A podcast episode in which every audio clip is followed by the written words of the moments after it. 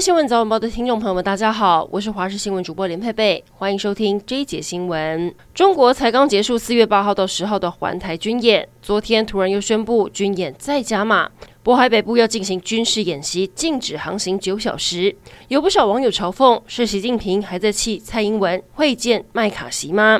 对此，已经有四十二国站出来表态挺台。澳洲准驻日大使批中国在台海周边进行军演是破坏国际法法则，而德国外长也批台海关系并非和欧洲无关，欧盟对中国的立场一致。目前包括美国、日本、欧盟都发声挺台，不过中国方面软硬兼施，一方面作词以棋斗相间。温情喊话同根生，另一方面又作秀秀出了东风飞弹待命的影片，威吓意味十足。美国众议院外交委员会主席麦考尔日前率团访台，中国气炸，又在发布制裁。中国不满麦考尔返台是违反一中原则，并向台独分裂势力发出严重错误讯息，对麦考尔个人实施三制裁，包含冻结麦考尔在中国境内的财产，禁止中国境内任何有关麦考尔有关的活动，也不再发签证给他。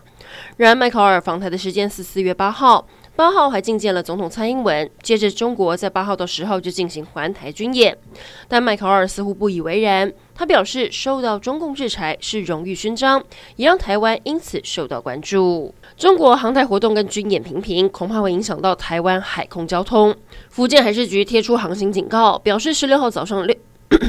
表示十六号早上九点到下午三点，东海部分水域地区会有火箭残骸坠落。我国航港局也特别公告，提醒船舶要绕道。所以在十六号当天早上九点半到九点五十七分，禁航影响到三十三班飞往南边的班机。而船舶的部分在十六号早上九点到下午三点，航空公司表示影响不大。然而，曝光行业者表示。当天六小时影响还好，但台湾到日韩甚至上海的路线会受到影响，尤其六个小时解禁之后，恐怕海域会塞三到五天。最近赖群组流传一则假讯息，表示台电实施三阶段电费收费，不同阶段的价格会差到五到十倍，半夜洗衣服还会比较省钱。台电澄清，这是一则假讯息，一般用户用电量计算跟时段无关，主要分为尖峰时段，夏季下午四点到十点，每度电六点四九元，而尖峰离峰差距最大就多到三点五倍。如果要申请时间电价，通常是每月用电量超过七百度的大户申请也比较划算。